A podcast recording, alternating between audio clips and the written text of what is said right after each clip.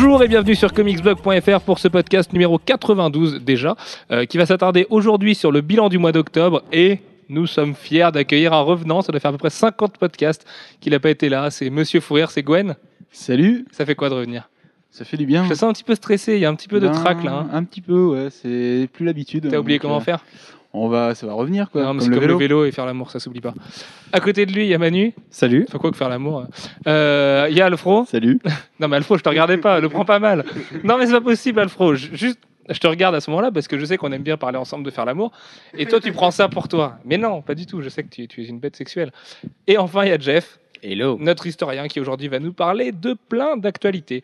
Euh, comme d'habitude, on va commencer par le point cela. ciné, TV et jeux vidéo. Pourtant, je sais, Jeff, que tu as pas pu zioter l'actualité euh, de manière très assidue ces derniers temps parce qu'il y a beaucoup de travail à la boutique. Euh, on va commencer avec toi, Manu, avec Iron Man 3 qui fait de plein de photos de tournage et notamment une photo où euh, les deux grands esprits se rencontrent, où il y a Iron Patriot et Iron Man Mark euh, 13000 qui sont euh, côte à côte. Ouais, c'est plein de photos de tournage, c'est surtout plein de photos de, de Iron Man et Iron Patriot euh, en armure. Euh, ça permet d'avoir un aperçu de, la chose, de est-ce qu'ils vont travailler ensemble. En l'occurrence, euh, oui, là, on a une, arma- une, une armure marque euh, 8 ou 40. 9 Non, je crois qu'ils sont à 40 et quelques. L'idée, c'est qu'ils sont dans les 40. Ah, c'est ça, c'est que, ouais, ok. Et voilà, euh, on voit un peu mieux à quoi elle va ressembler, parce que on l'avait vu en expo à la Comic Con, je crois. Il avait fait qu'elle était un peu beige. euh. Ouais, elle fait très Winspector, quoi. Beige et rouge, euh, voilà. Les vrais savent, les années 80. Voilà. Sinon, on n'en sait pas beaucoup plus sur le film. C'est, Ah, ça se développe. Ça se développe tranquillement. Là, le tournage est repassé aux USA. Donc, c'est à Miami, je crois, en ce moment. C'est pour ça qu'il y a plein de photos, parce qu'en Chine, ils ne doivent pas avoir d'appareil photo, j'en sais rien. Mais on n'a pas eu trop de photos de tournage au Mais ils départ. abattent les photographes là-bas. Mais voilà, exactement. Et, euh, et là, ça, s'énerve un petit peu au niveau des photos de tournage. Donc, euh, la marque euh, 40 euh, Trouze, euh, on voit qu'elle a un gros coup. hein. Ça, ça a choqué plein Ah de oui, gens. on dirait qu'elle n'a pas de coup en fait. On dirait qu'elle a pas de coup. Elle fait très musculeuse, si on, peut pas, si on peut dire ça d'une armure, par rapport à Iron Patriot, qui fait un petit peu tout fluet et qui ne sera pas Norman Osborn, puisque c'est Sony qui possède les droits du personnage. Donc Ce sera Rhodes. voilà, il y a de- beaucoup de chances que ce soit En effet, mais bon, euh, on, va ménager le suspense d'ici là. Euh, autrement, Manu, et c'était peut-être la plus grosse actu du mois de septembre-octobre, du coup, puisqu'en fait c'était en septembre, mais on l'a sûrement tous regardé en octobre, c'est la sortie des nouvelles, de la nouvelle version des Tortues Ninja, donc les Teenage Mutant Ninja Turtles 2012. Euh, c'était mortel. Qu'est-ce que t'en as pensé, toi? Bah, comme tu dis, c'était mortel. C'est, fun. C'est assez porté sur les. Il y a beaucoup d'humour. Ah, C'est de est l'humour vu 100 fois, mais qui marche très bien. Euh, oui, Michelangelo, on avait un peu peur qu'il ressorte beaucoup trop par rapport au reste. C'est pas, c'est pas totalement le cas finalement. Les Non, parce que c'est pas mal centré sur Donatello aussi, sa relation avec April, tout ça, Leonardo en leader et Raph en, en émo goth euh, comme d'hab. Donc euh, non, non, mais Michelangelo est marrant. La scène de la découverte de la pizza, elle est juste géniale. Cette scène-là, on se dit mais c'est une pizza, les tortillas ninja, mais oui, en fait il y a des origines, c'est pizza origins, tu vois. Et euh, je trouve ça excellent. C'est un peu enfantin, par contre, peut-être un peu. C'est un peu trop, enfantin, ouais. Euh, Mais ça passe bien. Enfin, euh, Mais c'est hyper cool. Ouais. L'animation est super belle. Enfin voilà. faut voir comment ça se développe sur la suite. Euh, là, on a vu qu'on avait des nouveaux mutants. On en a un un peu, comment dire, un peu kitsch. Un petit peu. On va voir comment ça se développe par la suite. Est-ce qu'on va avoir un nouveau mutant toutes les semaines? Est-ce qu'on va juste en avoir des...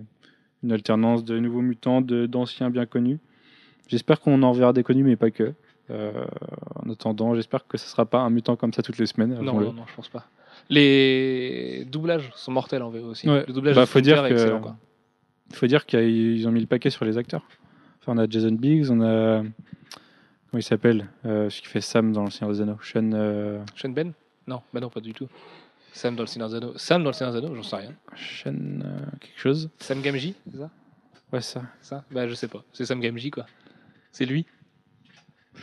Enfin bref, ouais, il y, y a du bon niveau niveau doublage. Et c'est. Ça aurait été marrant que Sean Ben double une tortue. Comme ça, elle serait peut-être morte. Parce que Sean Ben, il meurt tout le temps. Euh, donc ouais, non, vraiment excellent. Un, un gros point Après, positif. il a un peu moyenne, mais on va voir par la suite comment elle développer. Achetez-les en DVD quand ça sortira, n'est-ce pas? N'allez pas sur ces réseaux en point euh, torrent. parce que ça se fait pas aujourd'hui. Non, mais en même temps, c'est pas sorti en France encore. Non, pas encore. Non, non, mais euh, Ouais, D'ailleurs, le voyage euh, jusqu'à New York pour voir ça ce week-end, ça a été un peu c'était un petit peu fatigant. ouais, pareil, je suis complètement jet-lagué là. Euh, Et, Alfro- et c'est renouvelé pour une saison 2. Oui, c'est déjà renouvelé pour une saison 2 en plus, mais formidable. Excellent. Alfro, Injustice, le fameux jeu Mortal Kombat-like avec des designs tout pourris, qui se paye un collector. Et en fait, on sait maintenant que la version européenne sera bien moins moche que la version américaine. Ouais, je plains les Américains. Là, pour une fois, on est bien content d'être là parce que la, la version. J'en parlais avec quelqu'un l'autre jour qui me disait que les Américains ont toujours des meilleurs collecteurs que nous. C'est faux en fait. En général, les Américains ont bien des collecteurs bien pourris quoi. Nintendo les gave bien en général, mais c'est tout. Je vois pour Metal Gear Rising par exemple, ils ont une espèce de réplica de l'épée de Raiden hyper moche, alors que nous on a une vraie figurine en France. Moi, j'ai vu des commentaires dessus d'Américains qui disaient qu'ils étaient contents d'avoir celle-là et pas la nôtre. Et, et je pense que c'était plutôt euh, essayer de sauver la face, puisqu'il y en a d'autres qui, qui avouaient que non, elle était complètement moche. Bah oui, oui, non, mais elle, est- elle est affreuse. C'est- c'est- Ouais, et- bah, c'est surtout qu'on a l'impression qu'elle a été sculptée avec les pieds. Quoi. C'est... Enfin, il ressemble à... Déjà qu'ils n'ont pas des designs terribles dans le jeu, mais alors euh, si en plus ils leur font des tronches euh, absolument ignobles. Bah oui, oui, non, Wonder Woman ressemble à rien. Ouais, Un vague transsexuel sorti d'un club échangiste un peu obscur de, ça aurait pu être dessiné par Shekin dans, dans Black Kiss. Quoi. C'est... Oh, ce joli troll. Euh, donc ouais, non, vraiment pas terrible cette, euh, cette édition collector. Après, l'avantage, c'est que Warner, notamment sur Batman Arkham City, avait fait une belle édition collector à peu cher. Enfin, peu cher, c'est, faut- ça, c'est peu cher.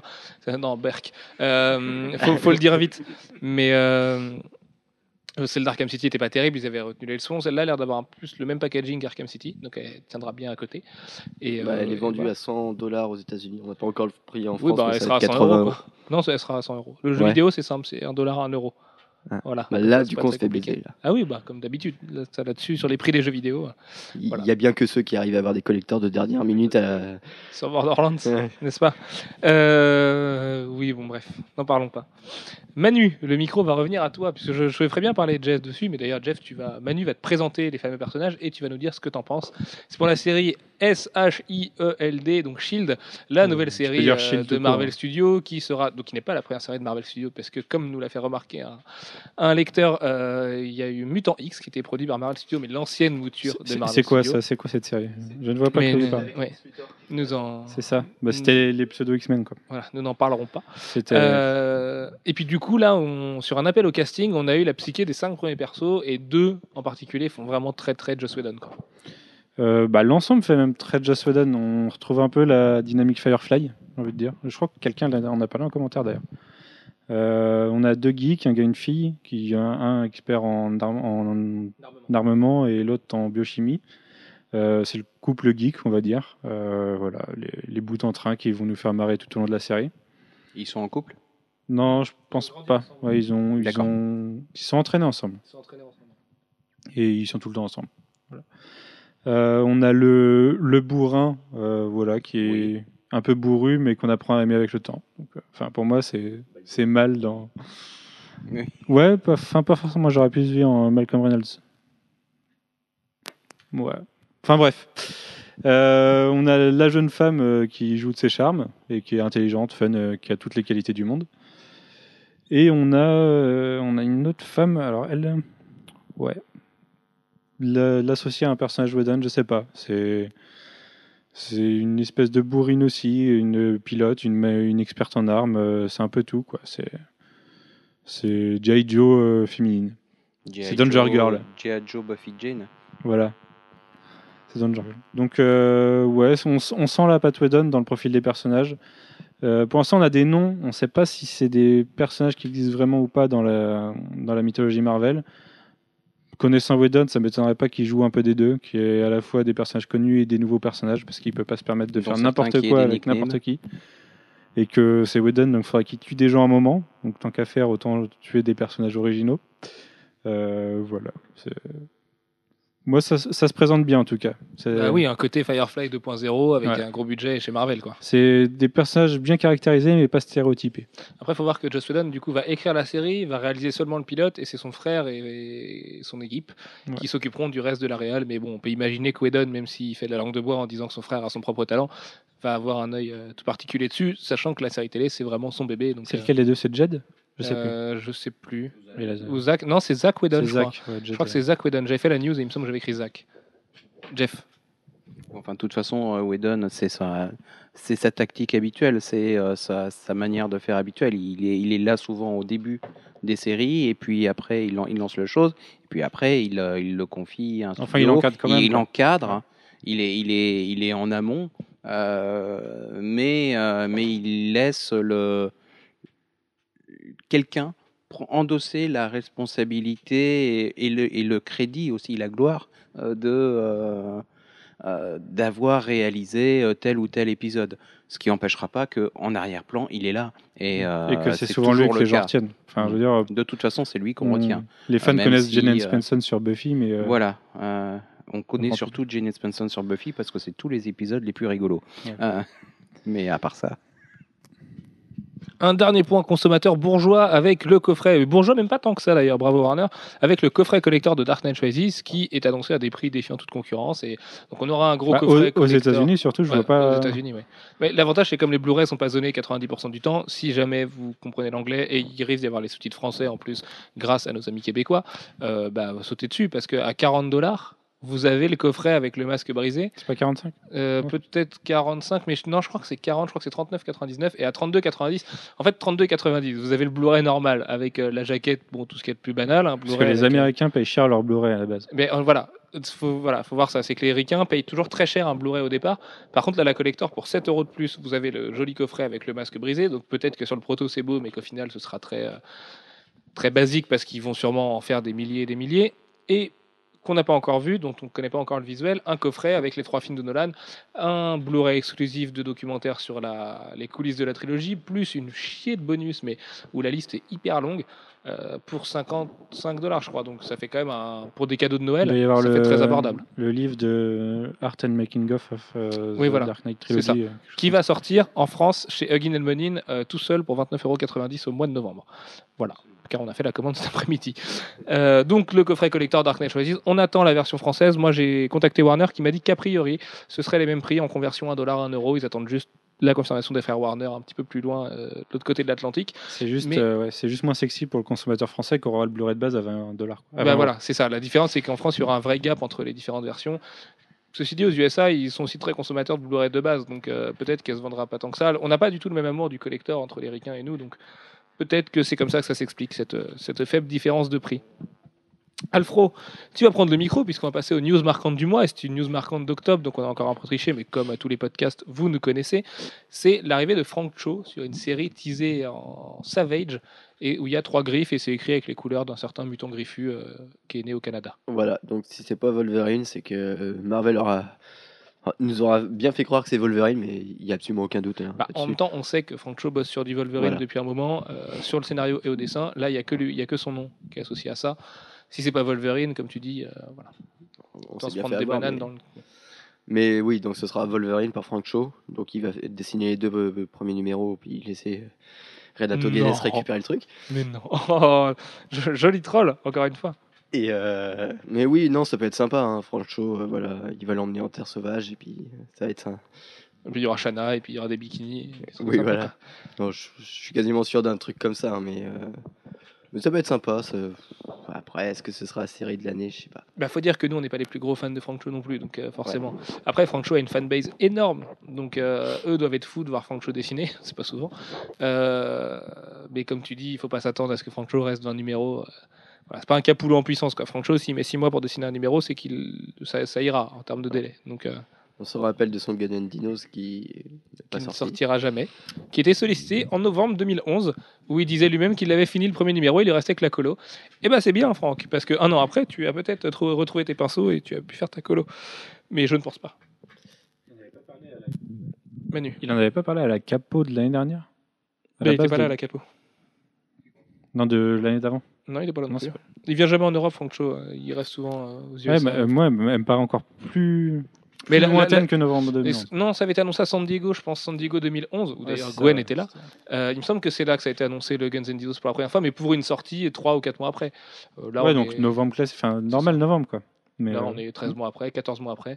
Bon, c'est un rythme Frank Cho. Peut-être, normalement, il nous reste plus que 8 mois à attendre et ça devrait arriver. Donc, euh, surtout que ça avait l'air cool. C'était quand même des, des- des militaires et des dinosaures qui se tiraient dessus. C'était quand même bien. Comme dans G.I. Combat, mais en bien. Oui, voilà, c'est ça. Depuis, ils ont fait G.I. Combat, ils l'ont fait en Ils deux ont, ils ont mois. fait quoi? G.I. Combat Quelle série? G.I. Combat Je connais pas. Je sais pas. C'est un peu un truc annulé deux fois, ça? Mais non, euh, alors déjà, ça n'a pas été annulé la deuxième fois. Eh, Si, pas encore. Et voilà, mais ça va faire. Oui, mais euh, voilà, euh, Marvel, euh, non, d'ici. D'ici a va mis être deux mois à le faire et euh, On- on- officiellement, elle va être annulée. Oui. On a, on a appris que ça s'arrêtait. On a, c'est le last issue, je crois que c'est décembre, le last issue de G.I. Combat. Oui. Elle a annulé, mais, il en pas reste encore. quelques-uns. Voilà. Al- Alfro se raccroche aux branches. euh, J'en Au départ, non, l'anime c'était censé être une ongoing en plus. C'est ça qui est triste, quoi. Comme Men of War. et Enfin, bon. Les titres guerriers ne marchent pas, et c'est marrant dans un pays comme les USA. Euh, deuxième annonce, oh putain, oui. Euh, Sean Murphy. Sean Murphy. Ce gros génie mental euh, qui fait des trucs géniaux comme Punk Rock Jesus, comme euh, Off the Road ou Off Road, euh, comme Joe de Barbarian, comme Hellblazer. Hellblazer, comme American Vampire, Legacy en France, et ou euh, comment il s'appelait en VO Survival of the Fittest. Et ben voilà, ce gros génie américain que tout le monde aime parce que c'est tellement un génie que tout le monde l'aime, sera à la Paris Comics Expo sur le stand d'Urban Comics. Et on peut dire quand même qu'Urban Comics pour une première édition, euh, bah, ça envoie le pâté quoi, parce que ça fait que c'est la première fois qu'ils vont avoir un stand, sachant que Fruit du hasard, ils ont aussi un stand à Saint-Malo, quai des Bulles, le même week-end, qui sera tenu par des Nantais, qu'on salue d'ailleurs s'ils nous écoutent, les, nos fabuleux amis de la mystérieuse librairie nantaise. Et du coup, euh, les invités d'Urban Comics à Paris pour la Paris Comics Expo, c'est Jock, Raiko Milosevic Guerra, donc RM Guerra, dessinateur de Sculpt, euh, qui va également dessiner un projet scénarisé par Quentin Tarantino sur Django Unchained, c'est quand même pas rien. Euh, Jock, le fameux, l'homme qu'on croise à toutes les conventions et qui est toujours trop sympa, mais on n'a jamais Encore dira bonjour et on oubliera Bah, le problème avec Jock, c'est qu'en fait, quand on parle d'interview, euh, on parle plus de bière qu'autre chose, et puis finalement, il n'y a pas d'interview et on s'en va. Donc euh, voilà. Euh, ceci dit, là, il sera là. Peut-être qu'avec un peu de chance, on fera autre chose que de boire des bières. Mais bon, voilà, il y a Jock, il y a donc RM Guerra, il y en avait un, un autre dont j'ai oublié le nom. Et puis Sean Murphy. Donc j'ai oublié le nom du troisième, excuse-moi. Euh, et puis Sean Murphy. Et Sean Murphy, bah, c'est ni plus ni moins, à, à nos yeux en tout cas, mais vous le savez, parce que vous savez qu'on adore Sean Murphy. Ah, tous euh, Fabio Moon et. Non. Euh, Peut-être Burkelli pour dire. Ouais, Ricardo Burkelli, dessinateur de DMZ, c'est ça. Qui sera là aussi, merci Manu. Et donc, non pas euh, FM et, euh, GB. Euh, pas tout de suite en tout cas. Et du coup, il y aura Sean Murphy. Et Sean Murphy, bah, c'est vrai que y aura, par rapport à Jim Lee, c'est quasiment l'invité d'honneur de la Paris Comics Expo parce qu'en face, on a Bisley qui est invité officiellement par le festival. On aura sur, chez Comics Blog pendant quelques heures, pendant une journée, un dessinateur très connu qui, voilà, vous le connaissez sûrement, il est français, il est très talentueux. Il a bossé sur un petit crossover Marvel il n'y a pas longtemps, voilà, un, petit- truc. Euh, mais sinon, il y aura Sean Murphy qui sera là tout le week-end, donc c'est quand même énorme parce que c'est un ricain. Sean Murphy, il fait jamais de convention. Enfin, c'est énorme, voilà. J'en perds mes mots, c'est juste trop mortel, quoi. Après, il est spécial. hein. Ah oui, il paraît, on l'a jamais rencontré, mais il paraît que c'est quelqu'un de très spécial, qui se la raconte beaucoup et qu'il est très froid. Donc on verra. Euh, en même temps, beaucoup d'artistes avaient cette réputation-là, et puis finalement ont été très très très très cool au final. Donc, euh, Oui, il suffit de les faire voir et puis ils deviennent tous sympas au bout d'un Voilà. moment. Et il y a Tyler Kirkham aussi qui sera là sur le stand d'Apocalypse pendant la Paris Comics Expo, qui sera également à Nantes le 26 octobre à la boutique à plein rêve, donc avec nous, coucou. Euh, donc ce sera super bien. Il vous fera. C'est le premier dessinateur américain qui vient à plein rêve quand même. Donc euh, c'est quand même à noter. Euh, Tyler Kirkham, c'est New Guardian, c'est X-Men Phoenix War Song, c'est Top Coat, enfin Top Coat, c'est sur Witchblade, Tomb Raider aussi. C'est un mec qui a de Apparemment, il, apparemment, il devrait quitter New Guardians pour faire Et Teen Titans. Voilà, tout à fait. C'est le nouveau dessinateur de Teen Titans. Et on nous promet en plus une nouvelle direction sur le titre. Donc, euh, de toute façon, Brett Booth est parti. Alléluia. Euh, N'est-ce pas, Gwen? Et donc, Tyler Kirkham qui sera vendredi 26 octobre à Nantes. Donc, si vous êtes dans l'Ouest, venez parce qu'on fera une grosse fête et ce sera marrant. On boira du jus d'orange et mangera des petits gâteaux au chocolat. Et puis, vous pourrez vous repartir avec un dessin de Tyler Kirkham. À partir de la semaine prochaine, vous pouvez faire vos réservations pour euh, 15 dessins. Les signatures sont gratuites. Enfin, comme d'habitude, comme se passe une dédicace. Puis, ça va être mortel. Ça va être cool. On va bien se marrer. Euh, et puis, ou lui demander une commission qui vous rendra le lendemain, tout à fait, avant de repartir vers Paris et la Paris Comics Expo, où il sera sur le stand de nos amis d'Apocalypse et, euh, vous pourrez le voir aussi. Voilà, voilà. Euh, c'est fini pour ça. Oh, bah tiens, on parlait d'Arlésienne avec Frank Cho tout à l'heure. Grant Morrison, l'homme qui a fait Joe the Barbarian et Happy, dont on va parler juste après, a annoncé un truc qui nous paraît juste improbable, mais de toute façon, moi je le crois pas. Il paraît que son Multiversity, qui serait le projet de sa vie, sortirait fin 2013.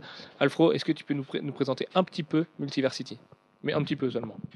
Bah, Multiversity, c'est euh, normalement la mini-série censée expliquer et simplifier le côté multivers de, de DC. En Côté gros, qui a été quasiment abandonné depuis les New 52. ou, ou presque. Enfin, un peu. Enfin, Bah, lui- c'est pas simple. Lui, lui en a mis un petit peu avec le Superman de la Terre 23 et Earth 2, et c'est un multivers certes, mais c'est un multivers pour, euh, pour euh. Donc, euh, Si c'est une simplification dans le genre Hypertime, on peut s'en passer, parce que c'était déjà une pseudo-simplification de l'univers euh, d'ici par Morrison, mais après c'était encore plus compliqué qu'avant. Surtout que c'était un moyen de revenir en arrière sur, euh, euh, Crisis on Infinite Earth et la fusion de tous les univers en un seul.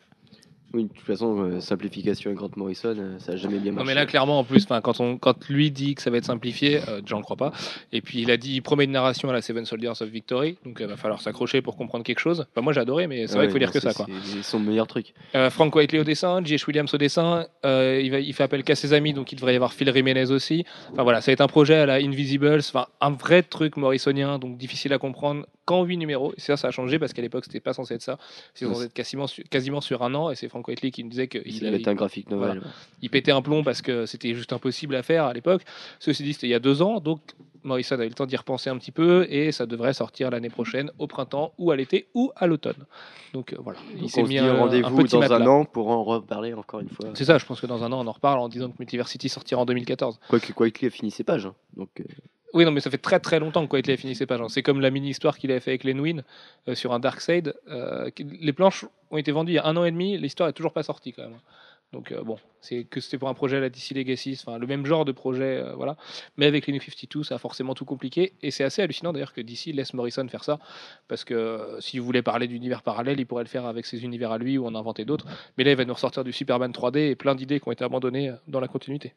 Bah, surtout que là où il fout le bordel, c'est que il utilise dans les terres parallèles une terre qui est parallèle à celle des New 52 d'après lui, avec celle du Superman euh, de la Earth euh, 23. Et dedans, il y a les terres parallèles de l'ancien univers qui, qui sont pas vraiment censées exister dans l'univers des New 52. Non, mais ce sera hors continuité de toute façon. Voilà, faut le prendre vraiment hors continuité. Ah, c'est- vraiment un titre pour les fans de Morrison, hein, pour les fans hardcore. Là, on pense à notre ami Yann Graff, qui est un fan hardcore et qui a écrit un très beau bouquin sorti au bouton électrique sur Grant Morrison. Euh, voilà, c'est pas un titre qui sera grand public, c'est pas un titre qui va taper des ventes phénoménales, mais au moins ça va sortir. Et quand on aime Grant Morrison, on sait à quel point le titre lui tient à cœur, donc euh, ça devrait être un petit peu cool, un petit peu, si ça sort. si ça sort. Et enfin, Alfro, est-ce que tu peux nous parler de nouveaux projets de Brian Wood chez Image Comics, euh, lui qui déserte aussi petit à petit les deux majors pour aller en terre promise et faire plein d'argent avec du creator owned. Ouais, bah oui, il a fait ses 8 numéros sur, euh, sur X-Men, histoire de, de payer un petit peu les lingettes de son nouveau enfant. là. De toute façon, il l'avait dit, hein. il avait prévenu, Ouais, euh, voilà, c'est que c'était par rapport à son gamin, il avait besoin de bosser plus. Sauf que personne, enfin Marvel a oublié de prévenir ses lecteurs qu'il restait que 8 numéros. Mais bon, bref, ça c'est autre chose. Mais euh, oui, voilà, c'est euh, Brian Wood qui, qui retourne chez Image pour faire une série avec euh, Ming Doyle, donc pas le dernier dessinateur venu. Et il va faire un titre qui s'appelle Mara, il me semble. Oui, Mara, où l'héroïne a une forte tronche de Nathalie Portman. Donc déjà, c'est pas pour nous déplaire. Et voilà, c'est une, athlète hyper célèbre dans son monde, futuriste. Euh, un poil. euh, un- Ah, c'est donc ça, c'est la série qui faisait penser un petit peu à, à merde, à la série de Jonathan Ross là. euh, America Ghost America's Power. God Power, Ouais. ça faisait un petit peu le même délire. Sauf que là, ouais, voilà, c'est un peu plus extrême, c'est-à-dire que euh, les mecs euh, ont mis la violence au paroxysme et ils sont tous fous de ça. Et leur sport a l'air d'être un- une espèce de volleyball, dodgeball un, peu, un peu sanglant. Et euh, il y en a une qui va euh, manifester des super pouvoirs et ça va changer un petit peu la donne. Voilà, donc c'est un pitch euh, un petit peu bizarre à la Brian Wood, mais euh, avec des, des relations avec le capitalisme, tout ça, l'écoterrorisme, enfin, tout ce qui aime, tout ce qu'aime bien Brian Wood quoi. Et ça peut être sympa, ça risque d'être bien dessiné pour une fois. C'est qui au dessin Ming Doyle. D'accord. Donc euh, voilà, je pense que ça va être pas mal. Puis Brian Wood euh, s'éclate plus en indé que, que chez les majors, donc de toute façon. Rien à voir, mais je crois que j'ai dit podcast 92 au début, en fait c'est le 91 aujourd'hui.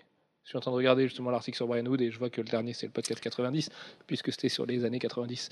Euh, on va passer aux 5 titres VO marquants, et puis Jeff et Gwen vont pouvoir parler un petit peu plus.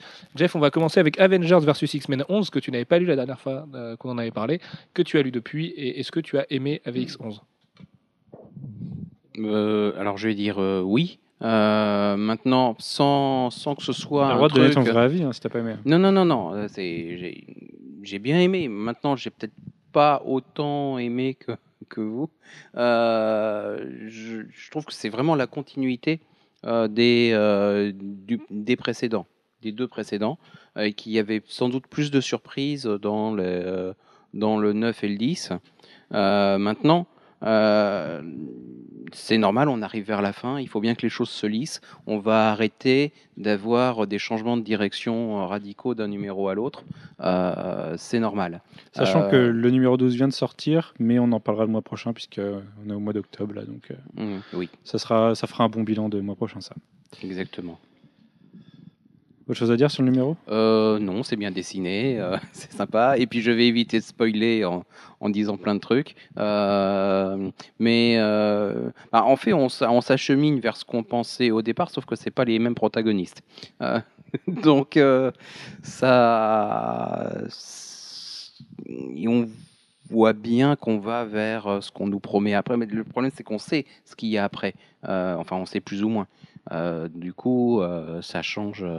Ça change de la donne. euh, Ça enlève un peu de surprise. Maintenant, on va quand même avoir Bah, des surprises. c'est le, comment, le comment ils vont arriver là, ils vont en arriver là qui, qui peut être intéressant dans le 12 et euh, qui risque d'être intéressant d'ailleurs. Euh, Après, euh, on verra bien. C'est tout, du coup, sur AVX11 Ouais, mais je dirai rien parce que je sais ce qui se passe dans le 12, donc euh, Ok, ça marche. je préfère pas commenter. Euh, Happy numéro 1, Manu, justement, Grant Morrison, Derek Robertson, c'est mon coup de cœur de la semaine en vidéo. Vous pouvez le retrouver une grosse claque. normalement aujourd'hui, juste à peu près euh, au moment de la publication du podcast, parce qu'en général, ça arrive à peu près aux mêmes heures. Euh, moi, j'ai adoré, je sais que toi aussi. Ouais, c'est un- c'est une grosse claque. C'est vraiment un, un choc de deux univers. On part vraiment sur un univers bien polar, bien dark, avec.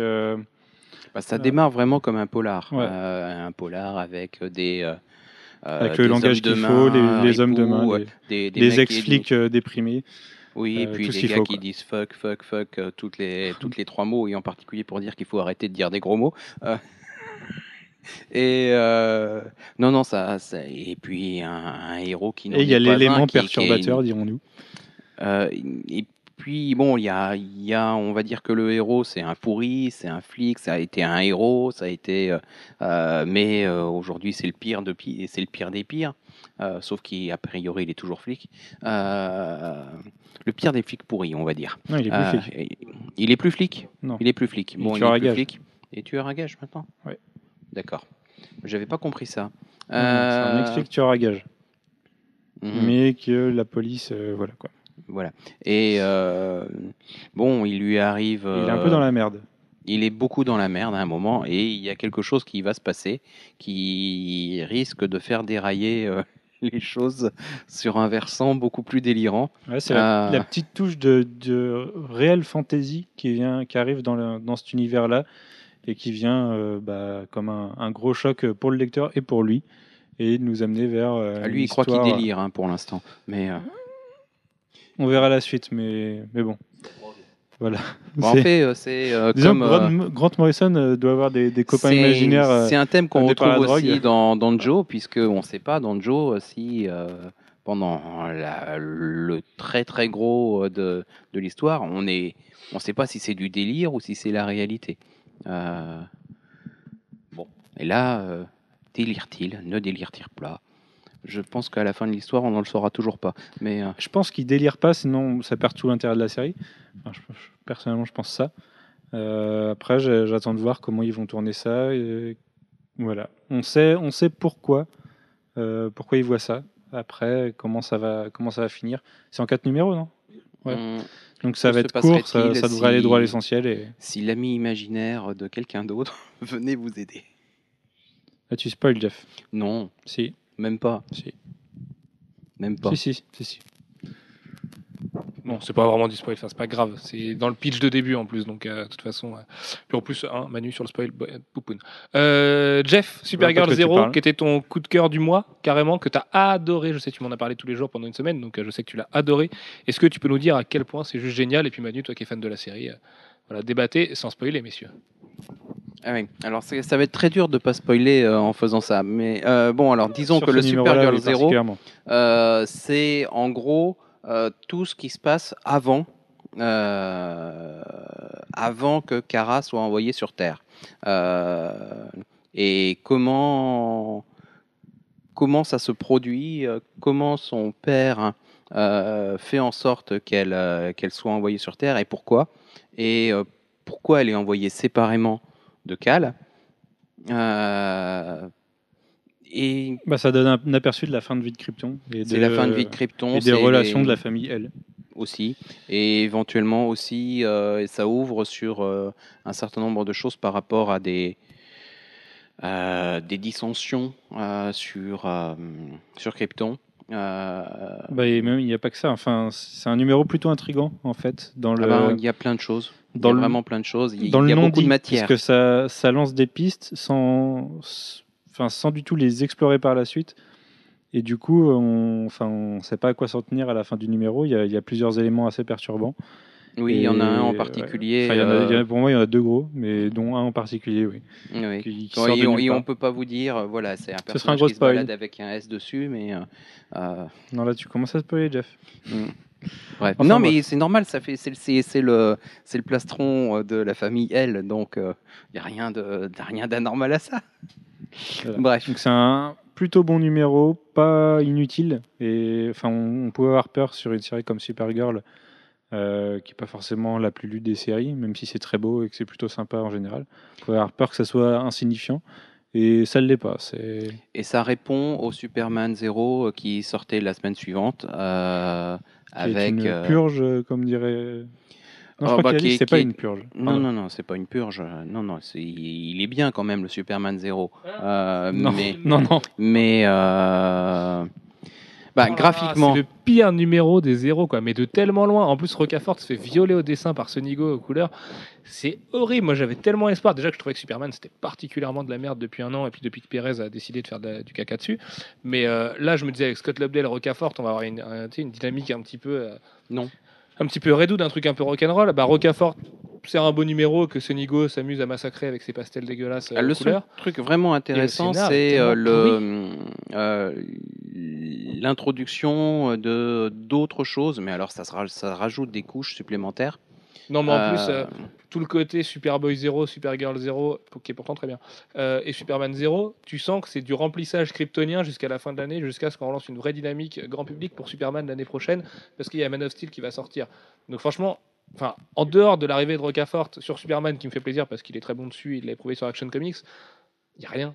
Il y a, il y a- vraiment, il n'y a rien. On est parti pour se faire chier. Et les histoires kryptoniennes comme ça, c'est ce que personne aime sur Superman. Donc euh, ça a toujours été mal Bah, fait. Même Robinson s'est est cassé les dents terrible, c'est que le, euh, le Supergirl est vraiment très bien. Le Superman est quand même nettement moins bien, c'est vrai. Ah oui, il est catastrophique. Euh, Même le Superboy est mieux que le Superman. C'est surtout, c'est sur, bah, je sais pas, je l'ai pas lu le Superboy. Euh, Bah, ouais, ça arrête un peu les origines déjà euh, du 52 de Superboy et tout. Donc, euh, moi, ça pose des lu, questions aussi. hein. Ça, ça- si, si, je l'ai lu avec, les- avec questions, les quoi. histoires de clones. Oui, voilà. Ah si, si, si, je l'ai lu, oui. Bah, ça, pose pas, plein de questions marqué. du coup sur Euh. le pourquoi de, Supergirl 0. Euh, euh, voilà. Mais du coup, en fait, c'est bien, ça pose plein de questions, c'est cool. Mais Supergirl 0 est beau parce que l'histoire de la famille est belle, mais que ça vend d'autres Et choses. que l'histoire à la fin. Hein. Voilà, euh, Mhm. ça, ça attire la petite larme, mais euh, bon, déjà, la destruction de Krypton, les mecs, ça fait juste 85 fois que vous nous la racontez, donc à un moment donné, Ah oui, mais il fallait bien la raconter une euh, autre fois. hein. Oui, de toute façon, il y a Et une ils vont nous le raconter, euh, t'inquiète pas, on y aura droit plusieurs fois. Oui, mais Encore. le, problème, c'est que ce que ça vend derrière, toute la méta-histoire, elle est pas. Déjà là, elle sent pas bon, quoi, dès le début. Alors que c'était très bien traité dans la toute première page de All Star Superman 1 et que c'était aussi très bien traité dans Bah, chaîne cases. Comic 900. Où c'était enfin dans un, Oui, dans un la backup de, de, de Lindelof, ouais. Ouais, qui était parfaite. Qui était excellente. ouais, peut-être la plus belle histoire de Superman depuis quelques années, alors que ça tenait sur 6 ou 7 pages, quoi. Non, là, c'est du, c'est de l'histoire de Krypton comme on les aime pas, quoi. On a toujours la frustration sur les histoires de Krypton de dire ça peut être génial et à chaque fois c'est lourd. Mais oui, Mais d'une lourdeur quoi. absolue. Enfin, C'est ouais ouais non. Bon après Supergirl 0 tire vraiment son épingle du jeu parce que déjà Mahmoud Asrar fait des merveilles et puis que comme tu dis c'est larmoyant mais C'est dans le c'est bon sens du très centré euh, sur la famille euh, Zor-El. de, de sur Zor-El, sur, euh, sur la famille de Kara, sa mère, euh, elle aussi. Et euh, c'est vraiment très touchant à la fin. Gwen, toi qui ne parles pas depuis le début, est-ce que tu as envie de lire toutes ces, tous ces comic books? Euh, moi, j'avoue que le côté, euh, enfin tout ce qui est en rapport avec l'univers Superman, euh, ça m'a jamais vraiment attiré. C'est, j'ai, toujours eu du mal justement avec les histoires de Krypton, euh, les origines. C'est. Ouais, je sais, il court vite, mais mais pas plus vite qu'un certain Flash. Mais non, non, c'est. J'ai trouvé, j'ai toujours trouvé ça un peu ennuyé pour moi. Ça n'a jamais été très- tellement mon kiff là-dessus. Supergirl Zero, pourquoi pas Je vais peut-être me tenter euh, à le lire, euh, vu que tout le monde l'a bien aimé, voir un petit peu, euh, voir ce que ça peut donner. Donc, euh, mais si on me dit que Superboy Zero est mieux que Superman Zero, euh, ça fait Oh, très très peur. peut-être pas quand même. Bah non, peut-être pas, parce que Kenneth Rocafort sauve la baraque, mais c'est tout quoi. C'est la seule raison qui fait que Superman 0 Il y a un petit peu est de... lisible. Il y a un petit truc au début sur, euh, sur le papa qui est cool. Voilà. Mais à part ça, Oui. c'est vrai que. Ouais, non, c'est un peu, ouais, c'est pas la grimace.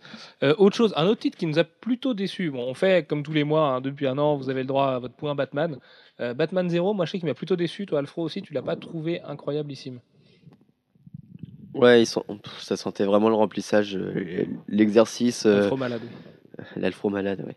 Mais euh, le- l'exercice un peu imposé que Scott Snyder a fait pour parce qu'il fallait le faire, que même lui il était obligé. hein, mais mais voilà, c'est euh, c'est un petit peu un, un numéro sans conséquence euh, et sans consistance quoi. C'est Oui, euh, non, Snyder a pas envie de le faire. de. Ouais. Snyder a dit je toucherai pas aux origines de Batman parce que Frank Miller le fait mieux que moi. Et du coup, voilà, il est revenu quand même assez loin, mine de rien. Mais euh, bah, après- il, après, il amène des trucs quoi, mais c'est sans conséquence, oui non, parce que ça Ouais. se trouve, ce qui développe avec le certains personnages qui a un masque rouge, un casque rouge, euh, c'est peut-être juste colossal, soit dans Death of the Family, donc l'arc du retour du Joker qui commence bientôt, soit l'arc d'après. Mm. Dans tous les cas, on peut y voir des liens, donc ça peut être cool. Par contre, le backup dessiné par Andy Clark était vachement bien. Ah ouais, il était- Bah, il était- euh, il était très touchant quoi. C'était avoir James d'ailleurs, j'ai remarqué qu'il avait la même tête que. euh, merde, comment il s'appelle? Ah, je déteste oublier son nom. Chanteur des Foo Fighters, c'est le batteur de Nirvana. Dave Grohl. Dave Grohl, voilà. J'ai dit Dave Mustaine, mais non, c'est Megadeth. Euh, il a la même tête que Dave Grohl, mais en version intello, qui aurait plus fait les cours de sciences que les cours de guitare et de batterie. Ouais, parce que Dave Grohl, euh, la tronche d'un télo. Oui, non, voilà. Mais c'est le Dave Grohl intello. C'est une version alternative de Dave Grohl sur Terre 2. Et, et du coup, euh, ouais, c'est- c'est un peu du, du Dave Grohl qui aura fait du Coldplay, quoi. Bref, oh, ça va. Euh, J'adore pas Coldplay. J'ai l'album, c'est vrai, mais j'aime pas particulièrement Coldplay. Non. Moi, je trouve pas ça aussi pourri que vous. C'est ça la différence. c'est- ouais, non, Et attention le, pas. meilleur, le dernier album de Coldplay est meilleur que le dernier Muse, donc c'est dire. Parce que le dernier Muse est une belle purge. Oui, oui, il lutte pas contre grand chose. Bref. Bref, Euh, oui, non, le, le backup était absolument magnifique parce qu'avoir juste une- un petit aperçu en, en, en quelques cases, quoi, c'est c'est vraiment euh, des moments hyper fugaces, mais où tu saisis euh, totalement la personnalité des, des Robins. J'ai tellement la pire blague dans ma tête là. Oh mon dieu, non, vas-y. Je la ferai pas. Euh, Ouais, fais-le pas. Et du coup, euh, voilà, c'est. Ah ouais, non, Vas-y, mais- vas-y. ouais, punaise, il nous l'a fait en off. Vous avez de la chance de ne pas l'avoir entendu. Et euh, du coup, oui, voilà, c'était vraiment un backup magnifique. En plus, Andy Clark est vraiment hyper bon. Donc euh, voilà, c'était. Parce que oui, il faut parler de, de Capullo euh, sur l'histoire principale. Il Ah, l'a fait. service minimum. hein. Ouais, voilà, il l'a fait sur la cuvette de ses shots, c'était euh, c'était un peu honteux. Ouais, c'était pas terrible. Mais en plus, le problème, c'est que l'arc du Joker, ça fait maintenant longtemps qu'on le sait, même quand on le savait pas, on le savait. Donc, euh, ça fait des mois qu'on l'attend. Et Batman 12, même si c'était très bien avec Becky Cloonan, ça a été une pause après Night of the Owls. Là, c'est encore une pause. Ça y est, on attend. Putain, c'est dans- c'est le 10 octobre, c'est dans une semaine, mais on, a- on attend que ça. T'inquiète et pas, en on va plus, les avoir de coups moches. Et voilà, puis en plus les coups sont moches. Euh, D'ailleurs, euh, oui Manu, j'ai vu ton, ce que tu m'as dit sur Facebook. Euh, du, du coup, ça fait long pour attendre le retour du Joker, et en plus, euh, j'ai été con à lire le script de l'épisode 13, donc je sais ce qui se passe, mais euh, on va pas être servi tout de suite avec le- l'histoire du Joker et son retour, donc euh, ça, ça fait ça une se déroule sur dans 3 mois Batman. l'arc. 3 ou voilà. 4 mois. Donc, 4 euh, mois, ouais, quatre mois. Ouais, on va attendre quoi. Ouais, ouais, mais ça fait, ça fait long. Surtout qu'on sait qu'il y a certains personnages qui sont réunis euh, dans les numéros 15. euh. Donc voilà. Enfin, ça gâche une partie du suspense. Oui, mais ça, c'est le problème de Capullo, c'est que sur ses, sur ses réseaux sociaux, il file toujours il des, balance tout. des cases des numéros d'après. Jonathan Glapion aussi. Et Scott Snyder, euh, lui, essaye un petit peu d'éteindre l'incendie à chaque fois, mais ça marche pas toujours. Ba- Batman Zero, Manu, toi non plus, t'as pas. Ouais, sympa, mais sans plus, il- ça aurait pu être mieux. Euh, on sait qu'il voulait pas se réatteler trop aux origines. Il le fait, c'est un, c'est un- voilà, c'est un exercice de style, mais sans plus. Il y a, il y a un peu de trop. C'est un peu trop, je trouve. Même s'il y a des, il y a des éléments bien trouvés, c'est. Ah. J'attends de voir ce que ça donne en 2013 dans le fameux euh, à continuer en 2013. On peut considérer que ce Batman Zero se situe avant, euh, avant Year One, si, devait, si on devait Non, c'est intégrer. Year One. Ça serait. bah, il est pas encore Batman. Si, il est a Si, pas- si. Ah bah oui, c'est vrai, il est Batman. Oui, c'est vrai. Mais oui, Jeff. Euh, oui, Mais oui. bon, bah, oui, bah, voilà.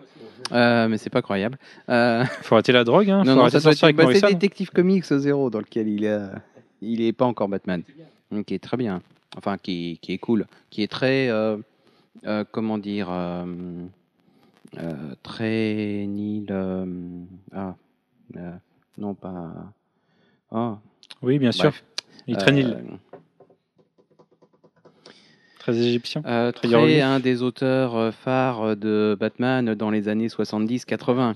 Non, euh, oui, mais ça, en dé- au dessin et au scénario, c'était euh, Kevin O'Neill, voilà. Merci, bon, Alfro. Denny O'Neill, pas Kevin. Merci quand même. Kevin. O'Neill, c'est voilà, c'est autre chose. Voilà, eh ben, ça a été long, mais c'est, mais il est vraiment très, très Denny O'Neill dans ce- dans cette partie-là. Et euh, du coup, c'est assez conforme à des choses qui ont été faites euh, dans les années 80, en particulier euh, sur Legends of the Dark Knight.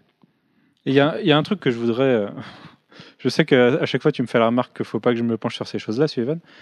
Il faut qu'ils arrêtent de dater les choses. Si, si DC veut pas qu'on se fasse chier à dire euh, comment ça se fait qu'il y a un Damian qui a 10 ans, si Batman il existe que depuis 5 ans, il ne faut pas qu'ils nous disent qu'au début de Batman, c'est il y a 5 ans. Ils ont qu'à nous dire dans le passé, au début de Batman, et pas nous dire 5 years ago. Surtout si c'est pour sortir le numéro le même mois qui se contredit. Et ça, c'est un, truc qui m'énerve sur, euh, sur Batman en ce moment. Bah, de toute façon, Il a eu sait- 4 Robins en 5 ans et un gamin qui est, qui est né 5 ans avant. quoi. Donc, euh, faut... Oui, mais apparemment, ils ont décidé que le- ce gamin-là, il était, euh, il était bio-ingénieré. Non, non, il est conçu normalement. Il, est, il, est, il a grandi euh, dans une cuve, sauf qu'il est quand même né il y a 10 ans et il a été conçu alors que Bruce Wayne était Batman. Hum, hum, Donc bon, Oui. ne cherchons pas à comprendre. Ne mais cherchons pas. C'est comme d'aller changer le nom de Robin pour Red Robin, sachant qu'il n'est pas été Red Robin en même temps qu'un autre Robin. Enfin bon, Mm. il y a toujours eu 4 Robins en 5 ans et, et voilà. C'est incohérent. Robin, qui n'a pas été. Euh, ouais. Non, mais c'est c'est vrai que la chronologie de Batman va poser des vrais gros problèmes. Euh, parce que bah, sur 5 ans, ça fait vraiment très très court. En Bah, plus, c'est même on impossible. Sait, on, sait, on sait que même que techniquement, il est déjà bien Batman au niveau de Justice League, C'est le cas sur. qui est censé se passer. euh, euh, Il y a cinq ans cinq aussi. ans- il y a 5 ans aussi. Et là, il est censé être Batman depuis environ au minimum 2 ans. Euh, donc, il y, a, il y a un vrai problème. Mais ça fait, ça fait longtemps que les comics ont des problèmes chronologiques et qu'on s'en fout parce qu'on l'accepte. Sauf qu'il faut arrêter de nous dire, euh, dans ce cas-là, de dater les choses. Enfin, Mhm. Ou alors, il pas- faut les dater, mais intelligemment. C'est comme, euh, je me souviens, euh, enfin, c'est un exemple qui m'a marqué, Ultimate Spider-Man, au bout du centième numéro, on nous fait euh, il y a 9 mois et c'était le début d'Ultimate Spider-Man. C'est-à-dire qu'en son numéro, il a vécu 9 mois. Enfin bref, Il a eu Passons. une vie trépidante. hein. voilà. Oui. Euh, Dernier numéro marquant en VO de ce mois-ci, bah justement, Spider-Man 5, Manu, avec le nouvel Ultimate Spider-Man et son homologue de l'univers classique, et c'était génial. Et voilà. C'était génial. C'était... Je sais pas si c'est pas mon numéro préféré du mois. C'était, c'est vraiment un gros coup de cœur. Non, parce qu'il y a Punk Rock Jesus numéro 3 ce mois-ci. Ouais, c'était mortel aussi. Ouais, il y a beaucoup de trucs trop bien en ce moment. Mais c'est l'automne, hein. l'automne c'est toujours bien dans les comics. Ça coûte cher. Enfin bref. Euh, ouais, un très bon numéro. Je crois qu'on en a déjà parlé. On va, refaire les louanges de ces numéros. Puis Kelly, génial. Bendis euh, se contente pas de faire que ce qu'on attend de lui. Il, nous a fait croire pendant quatre numéros qu'il allait faire que ce qu'on attendait de lui. Il finit sur un cliffhanger plutôt sympa. On sait pas à quoi s'attendre. Ça ouvre des perspectives pour l'avenir avec les arrêts de Amazing Spider-Man qui sont plutôt, cool. Euh, ouais, c'était- une bonne saga. Et je pense que ça restera dans les bonnes sagas de Spider-Man, tout univers confondu. Et là, sans confondre deux, donc c'est très bien. J'espère que Panini va publier ça bien. Ce sera dans un. Ça sera un hors-série, Ce mais sera Ultimate Universe hors série. Ouais. Ouais. Bon, c'est pas officiel encore, mais c'est ce qu'on nous a dit. Euh, dans les numéros marquants de ce mois-ci en VF, on va commencer par Delcourt et évidemment le raz-de-marée zombie. Euh, non, pas tout de suite, Gwen, tu vas en parler juste après. Avec la sortie de Walking Dead numéro 16. Euh, un numéro qui, quand même, relève le niveau de Walking Dead en général. Et on verra après que c'est peut-être qu'un coup d'épée dans l'eau finalement.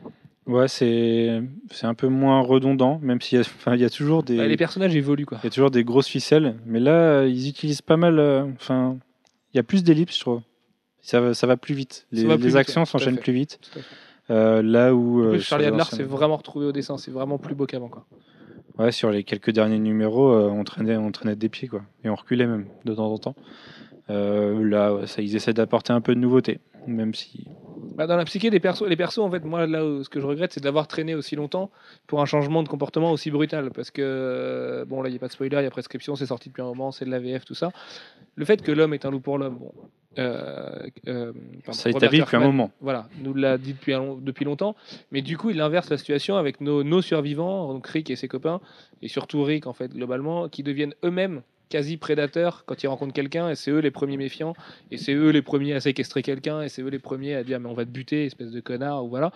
Et du coup, ça, C'est un cercle infernal. c'est venu un peu vite, parce que c'est du jour au lendemain, du numéro 15, ils étaient normaux, et dans le numéro 16, bim, dans, dans ce nouvel Ça, arc, ça euh, se sent un peu avant, quand même, envie de dire. ça sent qu'il devient méfiant, mais là, il devient quand même vraiment agressif avec les autres. Donc euh, voilà, le numéro était vraiment Enfin, bien. faut voir le tome des chasseurs, c'était le 11, où c'est hyper violent. hein. Voilà, c'est hyper violent, tout à fait. Donc ça, ça vient petit à petit. Mais là, ça devient une nature, en fait. Voilà, C'est plus une réaction, ça devient une nature. Et c'est surtout lui qui a changé, donc c'est pour ça qu'on se pose la question de savoir est-ce que Rick peut survivre à Walking Dead? Ça, on verra, même en VO. Numéro j'ai 3 pas la sort quand réponse. déjà 103 sort quand Euh, Le mois prochain? Parce que les parce qu'on a le 102. sollicitations d'après sont intrigantes. Ouais, ouais, bah, la fin du 102, bref. Enfin, c'est fait exprès Euh, pour que ça soit intrigant, de toute façon. Euh, le problème, c'est que même si ce numéro 16 était vraiment excellent, moi j'ai adoré, c'est un des numéros préférés depuis le numéro 8. Euh, c'est même celui que j'ai préféré, je crois, depuis le numéro 8. Parce qu'en plus, il n'est pas trop bavard, il n'y a même pas trop d'action, mais il se passe des choses vraiment. Enfin, on découvre autre chose. Enfin bref, il y a un, un vrai regard vers l'avenir. Et le problème, c'est que le numéro 17 sera pas terrible. Parce que moi, du coup, je les ai lus en VO après.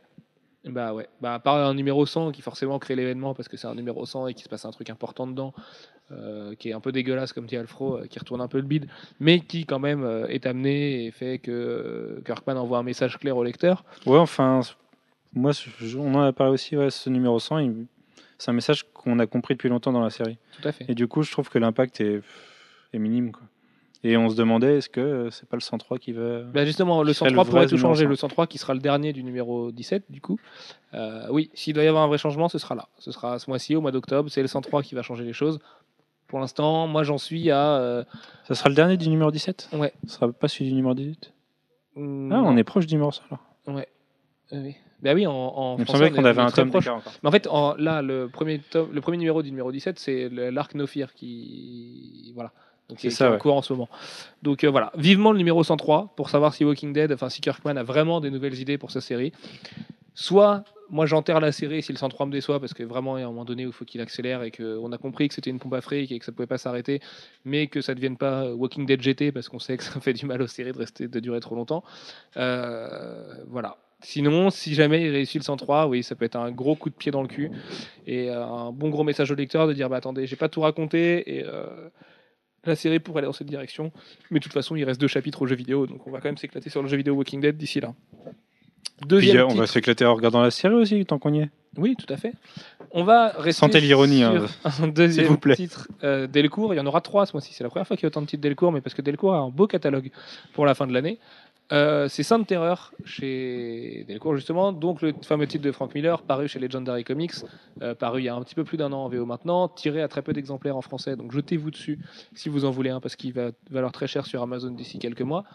Manu, t'es pas le plus gros défenseur du titre, Euh, Jeff et moi on l'a plutôt apprécié. Je Moi, je l'avais mis en coup de cœur la semaine dernière. la semaine dernière. Euh, pour, enfin, parce que je l'avais beaucoup critiqué avant de le lire. Et la lecture euh, remet les choses en place. Et et ça reste Frank Miller qui fait une BD. hein. C'est un c'est truc qui arrive que- tous les ouais. 10 ans. c'est quand même bien de le lire pour se faire son avis, je trouve. C'est- rare que je dise ça sur un comics. euh, Enfin, si on, pour moi, si on a un mauvais avis avant, c'est pas la peine de forcément lire. Là, pour en parler, il faut l'avoir lu, je pense. Jeff, qu'est-ce que tu en as pensé de Littéraire Bah, en dehors euh, du propos euh, euh, très, euh, enfin pas, pas xénophobe, mais euh, islamophobe, et puis euh, qui confond euh, le, euh, musul- être musulman et être islamiste, euh, ou même être euh, arabe et être islamiste. Mais il y a même limite voilà, il être a- de gauche et a- être pro-islamiste. Il y a des amalgames qui sont violents, on va dire. Mais bon, en même temps, on connaît Miller, c'est pas, c'est pas, c'est pas nouveau. euh, on, ça, on pouvait s'y attendre.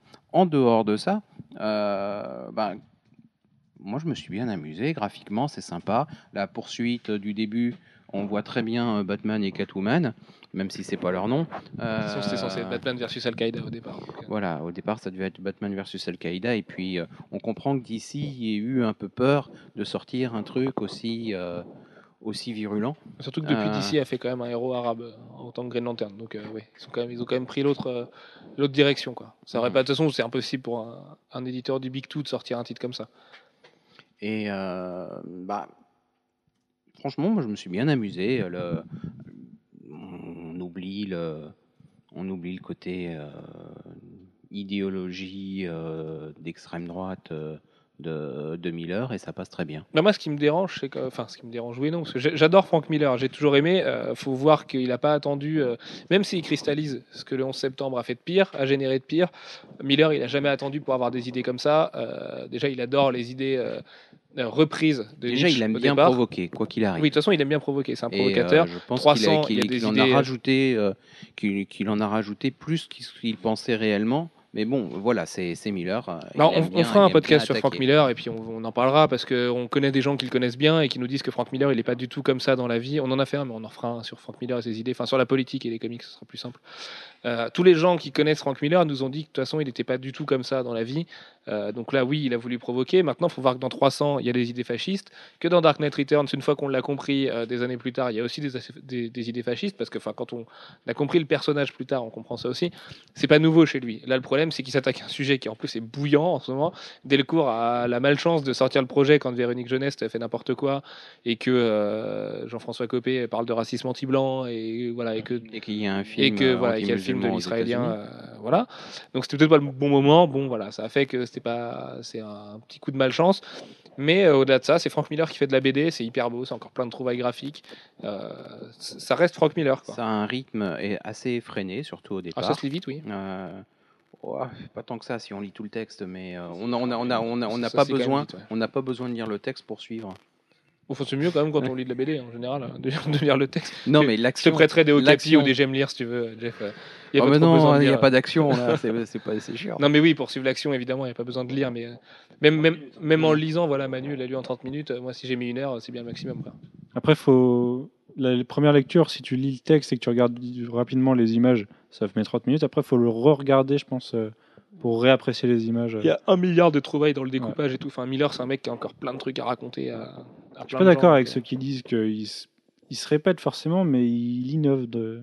euh, il se répète, oui, mais de toute façon, tous les artistes partout sont condamnés à se répéter. C'est, Bah, ça, en même temps, c'est euh, l'idée, ils vont pas se réinventer à chaque numéro. hein, donc, euh. Bah non, tout à fait. Euh, donc voilà, donc on a fini avec Sainte Terreur. Et Gwen, tu vas pouvoir prendre le micro pour nous parler d'un titre qui a complètement passé sous le radar, mais que t'aimes bien pourtant, on se demande pourquoi. C'est Angers Démon de Feu Michael Turner.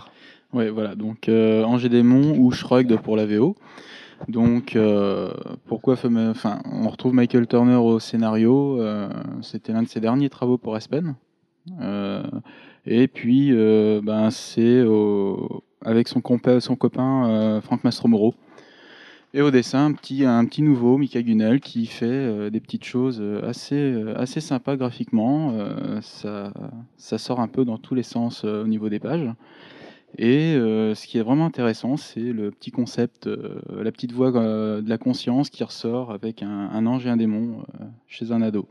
Donc pendant 8, ou 9 numéros, un truc comme ça, on, suit, on suit le héros dans ses petites péripéties assez grosses, on va dire, parce que c'est un petit peu l'ado du lycée qui est euh, un peu mis au banc, des, des autres parce que c'est un, surdoué, il, se, sent schizo parce qu'il entend des voix et tout.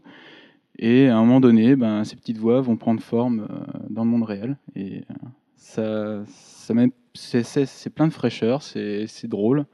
C'est pas une grosse lecture, c'est pas euh, un, gros moment au niveau scénario, mais ça reste très sympa à lire et un bon moment de lecture. euh, donc voilà.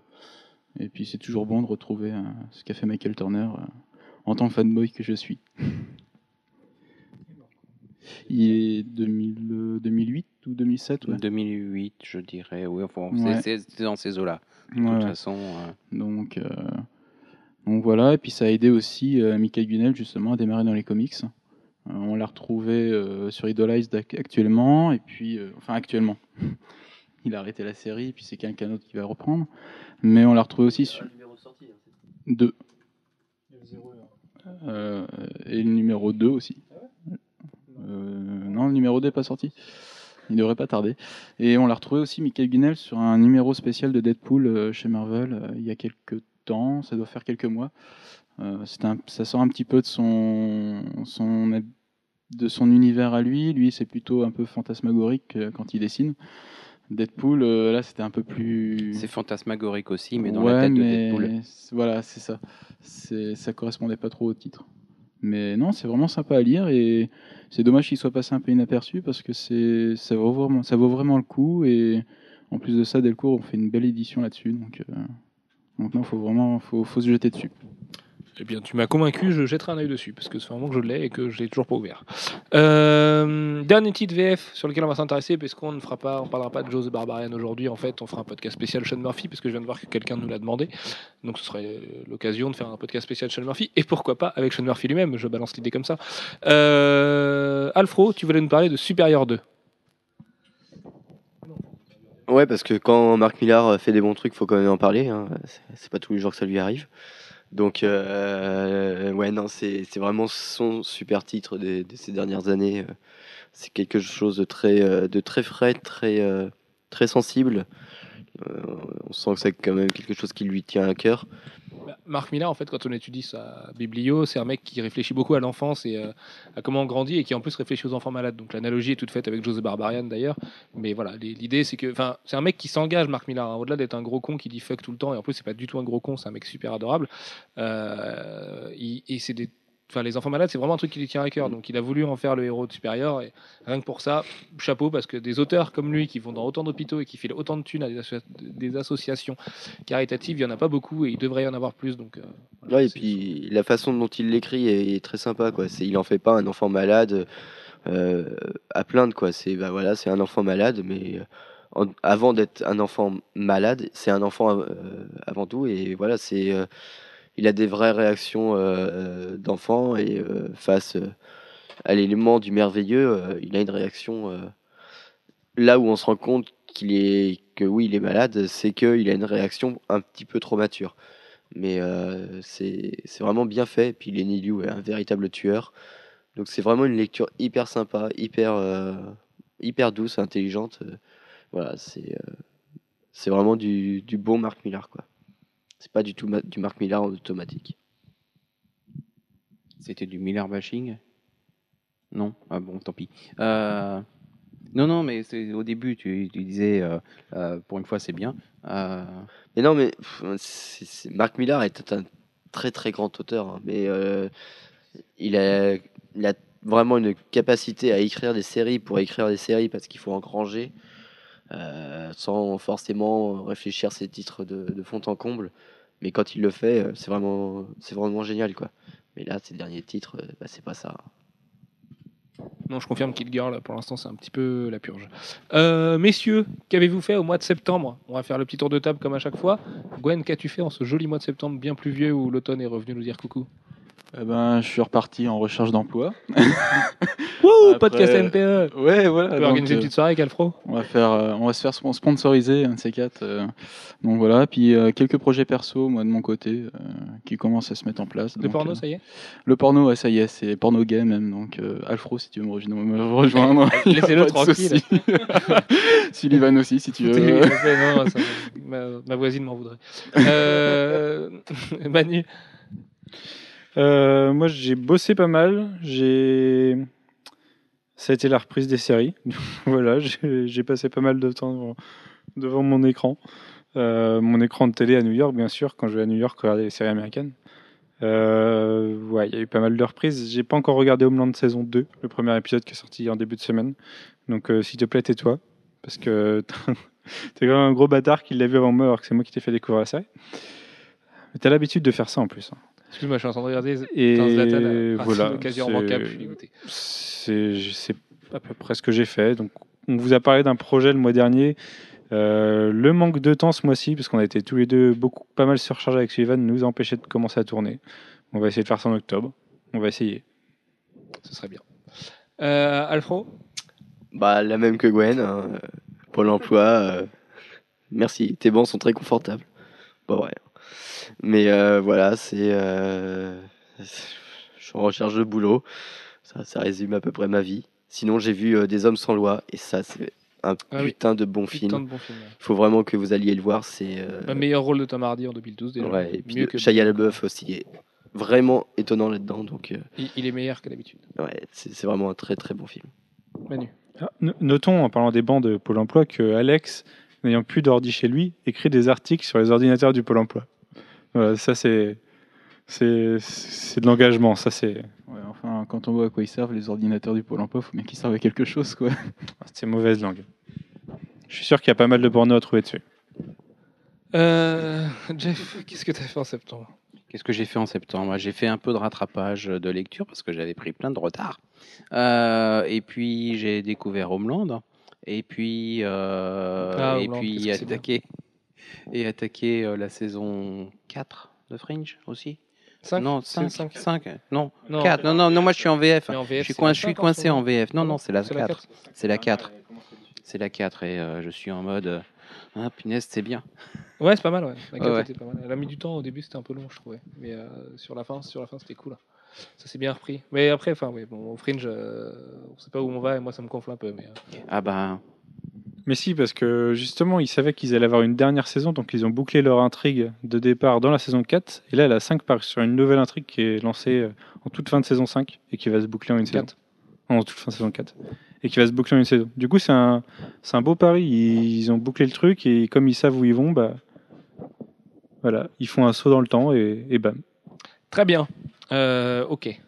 Et quant à moi, du coup, au mois de septembre, qu'est-ce que j'ai fait? Bah oui, bah, j'ai repris Homeland hier soir. Et putain, mais même le deuxième épisode, le premier épisode de la saison 2, qui était censé être un peu long, un peu chiant, vu la fin de la saison 1, était juste génial. Donc euh, je sais, pas comment ils font, mais que ces mecs bossent pour les comics un jour, parce qu'avec autant de talent dans l'écriture, il faut, faut pas rester qu'à la télé. Euh, et puis sinon, bah, plein de jeux vidéo au mois de septembre, comme on n'a toujours pas été à la plage. Borderlands 2 avec l'ami Alfro, euh, Resident Evil 6, oh merde. Euh, voilà, Resident Evil 6 qui est peut-être le moins bon épisode, qui est peut-être moins bien que le 5. Enfin voilà, je suis dégoûté, je suis juste. Bref, je suis dévasté par la nullité de Resident Evil 6. Et puis forcément. euh, le, le mastodonte est arrivé, FIFA 13. euh, voilà, on y joue beaucoup, beaucoup trop peut-être. Mon temps libre passe un peu là-dedans. Mais euh, je suis au taquet sur l'Ultimate Team avec Alfro. On se donne des tips et astuces. Voilà, c'est mortel. C'est FIFA 13, c'est un monstre. Tout le monde y joue cette année, même les gens qui jouaient pas avant, ils jouent maintenant. Donc c'est juste, juste colossal. Et puis voilà, le mois de septembre c'était plutôt calme, beaucoup de ciné aussi. Euh, si j'ai enfin vu Starbuck, euh, plus de trois mois après que ça sorti, j'étais le voir dimanche soir avec euh, ma promise. Et putain, c'est mortel comme film quoi. Alors on m'avait dit que c'était hyper drôle, je pas trouvé ça si drôle que ça, je trouvais ça hyper juste en fait, Euh, touchant et juste dans le propos. Ce qui est drôle, c'est leur accent québécois, mais ça, ouais, ça non, fait rire mais 5 minutes. quoi. ce qui est assez drôle, c'est qu'ils arrivent à avoir des situations assez cocasses et puis à aller dans un drame, dans une transition qui coule de source. Quoi. Enfin, on a Mais ouais, parce que, mais parce que le film raconte des vraies choses quoi. Ouais, les voilà, gens qui de la méthadone, et ça se passe comme ça. Oui, et voilà. voilà, donc, euh, Mais non, c'est- ce film, est- c'est juste une tuerie. mais c'est touchant, ouais, c'est Ouais, c'est touchant, c'est vraiment. vraiment très bien. ouais. J'ai adoré. Puis les, les acteurs sont très bons. Moi, j'ai enfin vu The Raid aussi, trois mois après. Et c'était une Ah pure oui, claque. The Raid, le- d'accord, je pensais que tu parlais de Red avec euh, John Malkovich. Non, non, The La Raid. merde adaptée de Warren Ellis. Euh, ouais, non, The Red, bah oui, il y avait les films d'action avant et après. Bon, il y a eu Expandables après, mais euh, voilà. Du coup, tu avais vu Expandables avant, donc ça change Ouais. peut-être ton point de vue. Mais oui, dans The Red, c'est hallucinant. Ah oui, oui c'est une pure claque. euh, Enfin, c'est de l'action à l'état pur. Si vous êtes sur Nantes, sachez que c'est le festival de l'absurde séance à partir de ce soir, jour de diffusion du podcast, et qu'en plus il y aura le réalisateur de Cannibal Holocaust qui sera là samedi. Donc euh, c'est quand même pas rien, c'est quand même un sacré bonhomme. Euh, puis a la nuit du fantastique vous avez petit déj et tout offert samedi. Donc euh, si vous voulez aller autre part que dans les bars, euh, bah, vous pouvez aller au 14A à Nantes parce que le festival de l'absurde séance c'est vachement, vachement, vachement bien. Que va-t-on faire en octobre, messieurs? Eh dis- écoutez, en octobre il va y avoir pas mal de choses puisque Jeff et moi allons animer une conférence le 27 octobre. Donc oui, le jour de la Paris Comics Expo à Saint-Nazaire. Le 26, on reçoit Tyler Kirkham. Le 27 et le 28, il y a la Paris Comics Expo. En même temps, il y a Quai des. Et en plus, le 27 octobre, à Valenciennes, vous avez Adam Quebert. Donc, si, à la fin du mois d'octobre, vous échappez aux comics ou à la BD, vous il y a un problème. Voilà, il y euh, sais pas ce qui s'est passé, il y en a partout en France, pour tout le monde, pour tous les goûts. Donc, euh, c'est impossible. Et puis, euh, du coup, si vous voulez. Malheureusement, au même moment, oui. Au même moment, et pour tout, c'est un peu dommage. Mais si vous voulez voir, euh, venir voir Jeff et moi disserter sur les comics euh, de- devant une audience passionnée et passionnante, euh, ce sera le 27 octobre à Saint-Nazaire, et sinon on sera à la Paris Comics Expo. Et puis on a prévu plein d'animations par la Comics, Paris Comics Expo, un stand à peu près équivalent à celui qu'on avait à la Comic Con, avec plus de quiz, plus de choses à gagner. Enfin voilà, ça va être, ça va être cool. On va bien se marrer, on va faire plein d'interviews et puis on fera une grosse soirée le samedi. Euh, voilà. Que- Quelques lecteurs ont eu la malchance qu'on les embarque en soirée la dernière fois. Écoutez, euh, j'espère qu'ils s'en sont remis depuis, mais euh, Cani Voilà. s'en est pas remis encore. dis- disons que le dimanche va être un petit peu compliqué à Paris. Euh, et puis sinon voilà, c'est tout. Qu'est-ce qu'on va faire en octobre Rater les matchs du PSG. Oh putain, il y a Sirigu qui vient de faire une parade justement, juste quand je dis ça. Euh, donc là, on va s'empresser de retourner chez nous et de regarder euh, Porto PSG la deuxième mi-temps. Jouer à FIFA forcément. Il y a aussi Assassin's Creed qui sort le 31 octobre. Il y a Superman Earth One Volume 2 qui sort le 31 octobre. Il y a une grosse soirée Halloween. Enfin voilà, la fin octobre risque d'être un petit peu rock'n'roll. Et puis sinon, eh écoutez, je crois que c'est tout. On va se terrer chez nous parce qu'il fait froid. Et voilà. Et puis regardez Homeland, parce qu'il y a Homeland qui a repris. Il y, a- il y a quoi comme séries qui sont bien, Manu? Peux-tu nous conseiller des séries de cette reprise qui sont intéressantes? À part le Sons of Anarchy saison 5, épisode 3, qui m'a tordu le bide. Mais, euh, J'ai pas regardé encore. Ah bah, c'est, non, Kurt Sutter est fou. Et vu- Dexter, j'ai il vu paraît que ça a bien repris. Ouais, Dexter, pff, ils auraient dû arrêter à la saison 1 de toute façon. Donc, euh, la- au moins la fin de l'épisode 1 euh, nous, nous montre qu'ils vont pas essayer de tourner en rond pendant 15 ans. Quoi. Mais euh, du coup, ça c'est intéressant, mais c'est quand même hyper abusé. Ils auraient dû arrêter il y a longtemps. Euh, New Girl, t'as as regardé les premiers? Ah bon Ils sont sortis? Ah Non, je peux Ouais. regarder les premiers encore. Il doit être à, à trois épisodes. Bah, je vais aller à Euh, New York ce soir euh, chercher les DVD. Gone, c'est sympa. Gohan, il paraît que c'est cool, ouais. Ouais. Avec le mec qui joue dans Friends. Avec Matthew Perry, ouais. Matthew Perry, ouais, c'est ça. Il paraît que c'est cool. C'est Sinoc d'ailleurs, rédacteur. ça crée un. Il y a une espèce de groupe créé en début, en début de, de série, un peu à la community. Ils sont un peu tous délirants. C'est pas un commentateur radio, le mec, c'est pas ça C'est ça, un commentateur sportif à la radio, qui a perdu sa femme en fait, et du coup il est en déprime. Et donc il essaie de montrer qu'il est cool à la radio, tout ça. Puis Matthew Perry est bon en plus. donc, euh, Ouais, c'est plutôt sympa. Très bien. Bah, je regarderai Gohan et New Girl parce que c'est des petites séries snack euh, qui, qui passent toutes seules. Sinon, ah, j'ai le. Je Oui. sais pas si t'as vu euh, le début de la saison 8 d'O I Met Your Mother. Non, j'ai arrêté. C'est une pure merde. Non, mais j'ai arrêté I Met. J'ai plus aucun espoir pour I Met Your Mother. C'est genre. On patine dès déjà depuis 5 saisons, bah là on. Voilà. Ouais, Comment on peut tirer saisons, sur la corde jusqu'à ce qu'il n'y ait plus 4 qu'un fil Non, de la non, 5, c'est non. pourri. Moi adoré la 4. Il y avait déjà l'épisode comédie musicale. Non, la dans 4 4, déjà, donc, euh, la 4 déjà, je pouvais pas. Si, si, la 4 a été bien. C'était chiant. J'adorais la 4. Bref, sur ce débat passionnant, on vous souhaite à tous une très bonne semaine. On vous dit à la semaine prochaine pour le vrai podcast 92. Et sachez qu'on a, ça y est, on s'est décidé sur la forme du podcast 100. Et euh, putain de sa merde de bordel de 1, ça va être épique. Donc euh, voilà, soyez là au podcast numéro 100, ça va être bien. Il y aura peut-être des histoires de direct, de podcast vidéo, de plein d'invités, de trucs cool. En plus, ça tombe hum, par hasard pendant l'Utopial. Donc euh, voilà, on va vraiment se marrer. Et d'ici là, on vous fait plein de gros bisous. Reposez-vous bien. Ciao, ciao. Salut. Ah oui, Salut Surtout, n'hésitez pas à nous dire où est-ce que vous écoutez le podcast parce que à peu près tous les jours vous nous dites des versions différentes et ça nous fait triper. Voilà. On a quelqu'un qui nous a dit écouter le podcast en faisant l'amour, enfin qu'il a commencé à faire l'amour après avoir euh, commencé notre podcast. Donc je sens que c'est la voix suave d'Alfro qui a fait ça. Des fois les gens nous Eh écoutent en ben, voiture, des fois sous la douche. euh, Il y a des artistes qu'on salue qui nous écoutent pour en perdre un dessinant, peu de euh, concentration. des éditeurs qui nous écoutent au boulot. Enfin voilà. Dites-nous si vous avez des lieux cocasses dans lesquels vous nous écoutez parce qu'il n'y a rien qui nous fait plus rire que ça. Donc voilà. Sur ce, on fait plein de gros bisous. À la semaine prochaine. Ciao, Bye ciao. bye. Salut.